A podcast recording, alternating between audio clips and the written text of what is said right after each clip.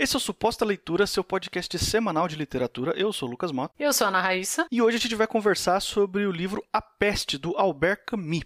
Esse livro, assim como toda a obra do Camus, ele é publicado no Brasil pela editora Record. A tradução é sempre da Valérie Rumianek, eu acho que é assim que fala o nome dela, Valérie Rumianek. Aliás, ela tem, tem trabalhos de pesquisa acadêmica sobre a obra do Camus. E agora a Record está com com um projeto novo de toda a obra do Camus, então eles estão com as capas meio parecidas, assim, muda a cor e tal. Eu não gosto que fica parecendo estante comprada no metro, mas a, as edições, particularmente, assim, uma a uma, estão super bonitas. Não é um livrão, assim, ele é um livro de duzentas e tantas páginas. Como eu falei, ele foi lançado originalmente em 47, mas logo ele veio para o Brasil. Eu não consegui ver qual foi a primeira edição dele no Brasil, mas ele já é, ele já tá aqui há muito tempo, porque tem edições nossas brasileiras da década de 80 então ele não é um livro difícil de, de encontrar. A sinopse aqui é bem simples. A gente está falando de uma cidade lá na Argélia, onde acontece ali na década de 40 um um surto de uma doença. Começa a contaminar todo mundo e tem uma relação com ratos mortos que começam a aparecer num número muito, muito estranho, muito acima da média para os padrões da cidade. A gente acompanha tudo do ponto de vista de um médico que é o Dr. Bernard Rier. Ele vai meio, meio que conduzindo a gente na narrativa e uma coisa muito interessante também é que esse livro, ele, a história dele é apresentada para a gente no formato de uma crônica jornalística, assim, aquela, aquele conceito clássico da crônica, que é um texto mais curto, geralmente para aparecer na imprensa, assim, alguma coisa de, de literária, mesmo para você preencher espaço de, de jornal, extrapolado a um, uma narrativa mais longa, entendeu? A gente já viu algo muito parecido em Crônica de uma Morte Anunciada, do Gabriel Garcia Marques, já falamos dele aqui no Suposta Leitura. E a gente tem essa mesma, assim, eu não quero dizer que é a mesma linguagem, porque vai ficar parecendo que eu estou dizendo que os dois livros são iguais, assim, e falam da mesma coisa, e que são tem o mesmo estilo, não tem o mesmo estilo. São dois autores assim com estilos muito únicos, muito característicos deles, mas a gente, eu pelo menos consegui enxergar essa similaridade meio crônica, até conver... de, de crônica mesmo, né? Que eu até conversei com você em off aí, se você falou que os dois eram jornalistas e a gente especulou que talvez por isso aqui esses dois livros eles tenham certas similaridades, dá para fazer um certo paralelo com a forma como a história é narrada. Sempre tem a figura do cronista, entendeu? Então, nos dois livros a gente tem é, o narrador se tratando como o cronista, alguém que está contando uma crônica, algo que aconteceu de verdade em algum lugar, mesmo que a história seja uma história fictícia, tá? Não, não, o ponto não é esse, o ponto é o formato de crônica. O formato da crônica clássica é aquela história real, que o, o cronista está relatando algo que aconteceu com ele. E é claro claro que hoje em dia a gente tem outras definições, a gente pode entrar em uma discussão bem longa de até onde vai o limite da crônica hoje em dia. A gente tem crônicas ficcionais, há, há pessoas que são mais puristas e não consideram esse tipo de crônica como crônica, eles preferem chamar de são contos, microcontos, narrativas mais curtas, enfim. Mas não é o ponto também desse episódio aqui. O ponto é que eu identifiquei essa linguagem e eu queria saber de você, Raíssa, se você concorda comigo, você acha que eu estou viajando demais. Ah, não acho, não. Como a gente tinha conversado do, do Crônica de uma Morte Anunciada, eu eu acho que pode ter muito a ver com a forma como, como o escritor, ele quer, enquanto escritor, né? Ele quer se aproximar ao máximo do, do fato sem parecer, não, não quer dizer que ele esteja sendo, ele quer esconder que é ficção, mas sem parecer ficcional. Então eu acho que quando eles fazem essa, essa aproximação, a gente sente essa esse esse jeito de crônica, né? Porque eles querem ser mais objetivos, então fica parecendo uma crônica mesmo. Eu gostei muito. É, isso me fez lembrar um outro livro sobre outra peste. Também é peste bubônica, né? No caso do, da peste também é bubônica, mas é um, um caso ficcional. No caso do Daniel Defoe, que escreveu um livro sobre o ano que, que Londres ficou em quarentena por causa da peste bubônica, que foi 1722, ele fez um livro chamado Um Diário do Ano da Peste que ele se aproxima tanto da crônica que o Gabriel Garcia Marques. Ah, vocês acharam que eu ia falar do Gabriel Garcia Marques? É, o Gabriel Garcia Marques leu esse livro e ficou maravilhado e achou que era verdade. E aí um amigo dele falou para ele, cara, não é, porque o Daniel Defoe, o, o, o autor, era londrino, ele viveu esse período, mas ele tinha três anos de idade, então tudo que ele fez foi baseado em pesquisa, como o Camus faz nesse livro. a, a, os casos de peste parecem tão reais, a descrição deles sobre como ficam os doentes e, e os sinais da peste no corpo e como a cidade lida com isso, são, porque ele fez muita pesquisa sobre a peste negra. Então, o Daniel Defoe também fez isso. Então, eles conseguem se, se aproximar tanto e eles usam essa, essa linguagem mais de crônica para se aproximar do, desse período que eles querem retratar, que a gente fica achando que, que por algum momento você pensa assim, ah, esse cara viveu isso aqui. Por causa desse, desse véu da crônica, assim, de que você, nossa, mas ele tá sendo tão objetivo, ele, tá, ele parece tão real que deve ser crônica, esse cara passou por isso, não é possível. É, isso é muito verdade aqui, nesse livro aqui. A gente tem essa sensação também, assim, de que eu, eu não sei, eu não pesquisei para saber se é uma história real que está sendo retratada aqui ou se é uma história ficcional inspirada em, em momentos parecidos com esses na história da humanidade aí, mas de qualquer jeito, eu como leitor lendo isso aqui, para mim era quase que eu tô lendo um livro de não ficção, sabe? O tamanho é a descrição e a realidade das reações, né? A gente sabe que esse aqui é um momento bastante né, oportuno, talvez, para a gente falar sobre esse livro. A gente até discutiu em alguns episódios passados sobre a ideia da gente naturalmente estar tá lendo coisas mais leves e indo por uma, uma leitura mais fácil, diferente do que a gente costuma ler normalmente, porque a gente está num momento complicado de pandemia. E até o momento que a Raíssa me falou desse livro aqui e qual era a ideia dele, e eu fiquei automaticamente com vontade de ler. Então, desculpa aí, gente, se por um acaso esse tema gera algum tipo de gatilho em você. Dá um pause aí no podcast, volta semana que vem. Mas hoje a gente vai falar sobre mais um livro pesado, beleza? Eu acho que a gente não conseguiu se livrar muito desse tema, né? E é interessante que esse livro, primeiro, o que me chamou a atenção, ele estava sempre no meu, no meu campo de leitura, assim, ah, tem que ler esse livro, tem que ler. E aí me chamou a atenção quando eu, ah, vou ler. Aí eu fui pesquisar sobre ele eu vi que na França, na Itália, em Portugal, ele voltou a ser best-seller agora na pandemia. E não só isso, como ele geralmente, desde que foi lançado, ele foi lançado em 47. O, o Camus é argelino, mas ele é argelino francês, né? Então ele, ele, a sua vida cultural toda foi feita na França. Ele escrevia em francês, né? Na Argélia eles falam francês. E desde então, toda vez que acontece alguma, não sei qual nome a gente poderia dar, não quero chamar de catástrofe, mas algum acontecimento desse tipo, esse livro ele volta a ser best-seller em algum lugar. Da última vez foi no Japão, no desastre de Fukushima, e ele esteve por alguns meses nas, na lista de mais vendidos. Então, então, assim, a gente falou, né, que, ah, não, não vamos falar desses temas mais pesados, mas a arte, eu acho, ela tá aí para ensinar a gente, ou para ajudar a gente a olhar algumas coisas de frente, né? Olhar de frente, né? Você não pode olhar de lado, mas, mas realmente olhar, assim. A gente não pode passar todo esse período morrendo de pavor do assunto e não vou ler nada a respeito também. É, é um movimento natural do ser humano, quando a gente tenta encarar alguma coisa, você quer entender para se sentir mais tranquilo ou para se sentir menos só, né? Né? Então, quando você, você sabe que não é só você ou só a sua comunidade, ou não é a única vez na história do mundo que isso acontece, você se sente melhor, assim, ou menos mal. Então, acho que esse é o movimento que as pessoas fazem. Toda vez que acontece alguma coisa, esse livro entra no, no radar da galera e volta a ser lido e volta a ser discutido. E a gente tá aqui para fazer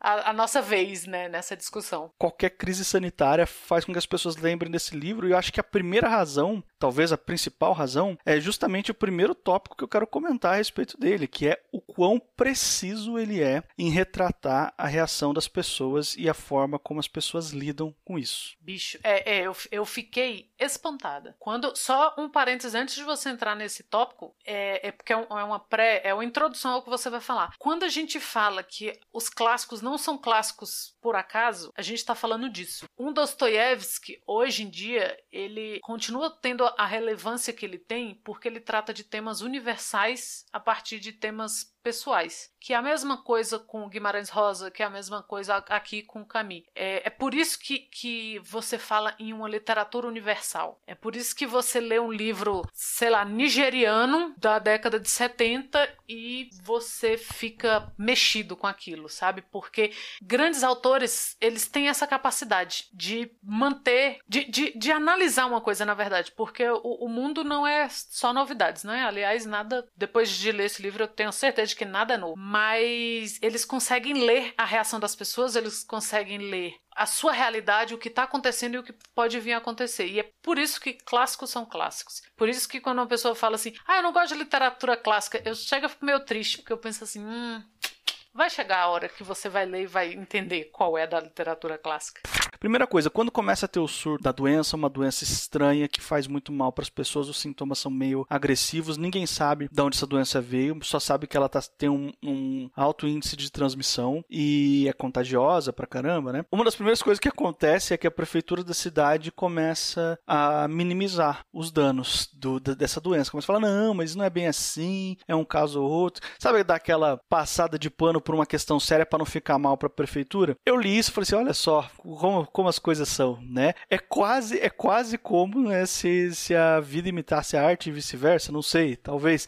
Mas isso é só um exemplo, porque o livro está cheio de momentos, de decisões, de falas de personagens que representam muito a reação humana normal nesses tempos de crise. E aí chega uma hora que a prefeitura não consegue mais negar, porque não adianta você ficar negando. Não adianta você oficialmente falar, não, tá tudo bem, e enquanto as pessoas olham umas, uma pro lado, ao redor de si mesmas e vê que tá todo mundo doente e percebe que não tá tudo bem. Não adianta, você não consegue mentir para sempre, entendeu? Uma hora, principalmente num negócio desse que é tão visível, né? Que não precisa que a pessoa tenha, um, sei lá, um acesso privilegiado para saber essas informações. Ela, uma hora vai chegar nela, ela vai ver ao redor dela. E aí, quando se torna impossível de esconder, a prefeitura começa, não, agora a gente é, vamos segurar as pessoas em casa, não vamos deixar o pessoal viajar, não. Aí o pessoal começa a querer viajar e, tipo, fugir de qualquer jeito, sair da cidade. E aí, tipo, começa a gerar um, um outro problema, que daí o negócio está sendo levado para outros lugares. Enfim, é muito, muito similar a tudo o que a gente está vendo nessa pandemia aqui agora. As desgraças humanas, elas são tão parecidas. O, o Camus, em outro momento, ele fala que as pessoas reagem. Eu acho que isso eu li ele falando a respeito desse livro mesmo. Ele fala que as pessoas reagem a situações novas com ações antigas. Então, assim, eu não sei como reagir. Então, as pessoas elas têm essa, essa, essas mesmas reações que elas sempre têm, sei lá, a momentos de perigo. Então, as pessoas estavam passando pela peste, elas não tinham passado por aquilo. Então, a primeira vontade que elas têm é de sair fora. Aqui no Brasil, você pode ver, quando os, São, a cidade de São Paulo primeiro falou que, ó, a gente vai entrar em quarentena, as pessoas queriam correr pro litoral. E aí você tem que explicar para as pessoas, então, não é para correr pro litoral que vocês vão levar a doença para lá. Aí parece burrice, você fica puta, que você fica, esse povo é burro. Mas é porque as pessoas não passaram por isso. Então, elas vão fazer o quê? Elas vão correr para onde elas se sentem seguras. É uma casa na praia, é uma casa no campo, é algo, sabe? Então as pessoas elas têm essas reações anteriores às situações novas. É, a cidade de Oran, na Argélia, ela realmente passou por um surto de peste na década de 40. Só que aqui, o Camus, na, nessa época, o Camus estava onde? Ele estava na França sitiado pelos nazistas. Ele fez parte da, da resistência francesa aos nazistas. A França foi, foi ocupada pelos nazistas, né? Que é o que alguns chamam, quando analisam essa, essa similaridade, alguns chamam de peste marrom, né? Em, em, em referência aos uniformes do, dos nazistas. É, eles sitiaram, eles ocuparam a cidade, as cidades francesas de 1940 a 1944. O, esse livro saiu em 47 e o Camus Agora estou falando para você, George Orwell, para você aprender como que se faz uma fábula em cima, como que você faz uma referência, sem ser óbvio. É dessa forma. O que o Camus fez e, e, e, a leitura que ele teve imediatamente após a Segunda Guerra, que foi a leitura da reação das pessoas e de como agir em uma cidade sob a ocupação nazista. Então aqui é uma alegoria a uma situação de guerra, uma situação de, de ocupação mesmo. E só que, é, de novo, essa questão, a gente reage a situações novas com ações antigas. Então todas as vezes que a gente ocupa, a, é, a, que a gente está nesse lugar de flagelado, seja por uma nova guerra, seja por um, agora no nosso caso, uma pandemia, seja por um desastre nuclear, como foi o caso do Japão, seja por epidemias de cólera ou, ou epidemias locais em outros lugares, que são os momentos que esse livro volta. Então, a pessoa que estava no Japão, na época do acidente de Fukushima, a pessoa que estava na Europa pós Segunda Guerra Mundial, nós hoje em dia, e leitores do Camus ao longo do tempo, todos vão falar a mesma coisa. Nossa, esse livro é exatamente exatamente o que eu passei. Só que por, com momentos diferentes porque essas coisas são universais, essas reações humanas são universais. Então, quando ele fala da, das pessoas, porque ele, ele traz algumas figuras, né, que estão aí. Por exemplo, a figura do capitalista na história, que é o Cotar, ele está pouco se lixando para a guerra, porque ele continua enriquecendo. Ele era comerciante de, de bebida, as pessoas continuam bebendo, os cafés continuavam comprando dele e ele estava muito bem. E ainda tinha o fato de que ele estava sendo procurado pela polícia. Então, enquanto o governo acudia à crise sanitária, ele estava em paz. E o que, que a gente tem hoje aí? É empresário? Não, tem que voltar às atividades mesmo, tá tudo bem, não. Cloroquina, não, é só tomar o remédio tal, não, eu tô tomando não sei o que e tal. Porque eles continuam enriquecendo, eles continuam bem. Outra coisa que o Camus fala quando ele cita que a cidade de Oran, só um parênteses, ela ficou fechada em quarentena 10 meses. E no início é isso que o Lucas falou, a prefeitura ficou então, será que vai chegar? Porque começou pelos, pelos bairros periféricos. Tá, mas e aí? Será que vai chegar aqui? Quando começou a chegar nos bairros mais importantes e mais centrais da cidade, aí eles já. Aí, de novo, o que o Lucas falou: você não mente para sempre, né? As pessoas começaram a se desesperar. E aí, não, vamos colocar a cidade em quarentena. E a quarentena foi forçada, porque era uma cidade de porto. Então você não tinha mais comércio no cais, você não tinha mais chegada e saída de trens ou de navios e tal. E aí, lá pelas tantas, ele fala que para os ricos Nada faltou. Eles estavam em casa, eles continuavam ricos e eles estavam esperando aquilo passar. Para os pobres, a peste deixou até o comércio moribundo, porque eles não podiam comprar, eles não podiam vender, eles não podiam trabalhar. Então, de novo, são os. Se você é uma pessoa que em algum momento dessa quarentena você repetiu que o vírus é democrático, retire o que você falou, porque não é. Peste nenhuma é democrática, em qualquer sentido de peste que a gente esteja falando, sabe? Pessoas vão morrer porque o vírus não escolhe? Sim, mas as pessoas que vão se tratar, elas têm uma diferença imensa de classe entre si. Então, isso é falso. E nesse livro ele já mostra que isso é falso, porque você tem até ali um, um procurador uma pessoa mais rica que tem adoecido e tal, mas a grande quantidade de gente que ele mede em cinemas, né? Tem uma hora que ele fala que 10 mil pessoas são duas salas de cinema cheias, e eu nunca entrei na sala de cinema de 5 mil pessoas, é, que morrem todos os dias, essa grande maioria são trabalhadores. Porque nessa época eles ainda não sabiam que a peste vinha dos ratos, eles achavam que os ratos morriam de peste também, mas na verdade a, a, os ratos são hospedeiros, né? Então as pulgas mordem as pessoas. E onde é o lugar que tem mais rato? Nas periferias, nos barracos, nos barracões, na beira de porto, que é onde o pessoal trabalha. Então os ratos levavam a doença. E eles não sabiam que era uma bactéria, por exemplo. Então para eles era um vírus. Eles tinham muito cuidado com a água. Eles colocavam as pessoas em a pessoa tá doente, eles colocavam a pessoa em quarentena, o que não depois eles descobrem que tem que, que tem complicações da doença que são respiratórias, mas até então não era. Então eles ainda não sabem muito bem com o que estão lidando. Como a gente também não sabe muito bem com o que a gente está lidando. Da mesma forma que as pessoas que estavam na França ocupada, elas não sabiam muito bem com que elas estavam lidando. E esse medo da morte, o vírus pode até não ser muito democrático, mas o medo da morte ataca a todos, tá todo mundo ruim da cabeça, porque você tem esse inimigo invisível, né? Então o inimigo invisível, ele é o bacilo, ele é o vírus, ele é a radiação nuclear, ou ele é o nazista, que você não sabe até que ponto, até quando eles vão ficar ali. Tem no, no livro, em algum momento, ele faz uma comparação breve com que a, a peste é como a guerra, que todo mundo acha que não vai chegar e quando chega todo mundo pensa, cara, tem que passar logo porque é bobagem você continuar isso para sempre. E eu acho que a esperança de todo mundo é ficar, cara, não é possível que, essa, que a gente vai ficar, sabe, numa pandemia para sempre. Não vai ficar. E a gente meio que se apega a isso, porque todos nós nos apegamos a isso em qualquer que seja a situação. Pergunta final para você, Raíssa. Você acha que é bom? Eu acho que é uma pergunta óbvia, óbvia, né? Eu só quero dar oportunidade para vocês bravejar um pouquinho mais. Mas é, você acha que ainda faz algum sentido recomendar que as pessoas leiam esse livro? Cara, se você tem vontade de ler esse livro, é agora. A hora é agora. Não tem, eu não consigo ver um momento que você consiga ter tanta tanta similaridade com esse livro do que esse momento que a gente está passando. E eu espero que a gente não passe por outro. Então, assim, a gente vai ter essa timeline de vida para você ler esse livro, porque não a gente não dá conta de duas pragas num período de tempo. Mas é o momento, porque eu fiquei pensando isso muito enquanto lia, que por mais que racionalmente a gente entendesse esse livro em outro momento anterior, de forma alguma a gente ia conseguir chegar tão próximo do que aqueles habitantes estão passando a gente não ia conseguir abarcar todas as visões que ele dá do livro, porque ele mostra do ponto de vista do médico, ele mostra do ponto de vista das pessoas, ele mostra como pessoalmente o ser humano parece tão individualista e, e ele quer tirar o dele da reta, mas em grandes grupos ele quer mais é ajudar, sabe? Ele, ele faz o, o possível, ele, ele desiste de ir embora para ajudar no, no, no, hospital, ou ele recebe alta e volta para ajudar quem tá numa condição pior e tal. A gente não vai ter outro momento em que a gente consiga se conectar tanto com esse livro, se não for agora. Eu, por mim, baixava um decreto hoje. Todo mundo vai ler, tem que ler. É, o caminho é sensacional, né? Quem, quem tiver a oportunidade de ler outras coisas dele, eu sugiro muitíssimo o estrangeiro, mas o momento para ler A Peste é agora. Você tem até o final do ano.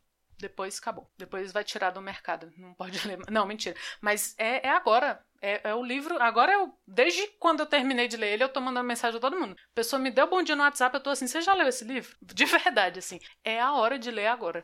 E estamos chegando ao final aqui de mais um podcast. Se por um acaso esse aqui é o primeiro suposto da leitura que você está ouvindo, eu quero te lembrar que esse aqui é um podcast semanal. Toda quarta-feira um episódio novo falando sobre algum tema relacionado ao universo literário. Não se esquece também de assinar o nosso feed no agregador de podcast da sua preferência. A gente está disponível em todas as plataformas, incluindo o Spotify. Nós estamos nas redes sociais. Se você quiser falar com a gente pelo Instagram, quiser acompanhar a gente no Twitter, é arroba suposta leitura. Quiser mandar um e-mail para a gente, é supostaleitura.gmail.com. Eu sou o Lucas Mota, você me encontra no Twitter E no Instagram no arroba mrlucasmota. Eu sou a Ana Raíssa também, tô no Twitter, é arroba Ana Raíssa, tudo junto com dois N's, dois R's, dois S's. E na semana que vem a gente tá de volta.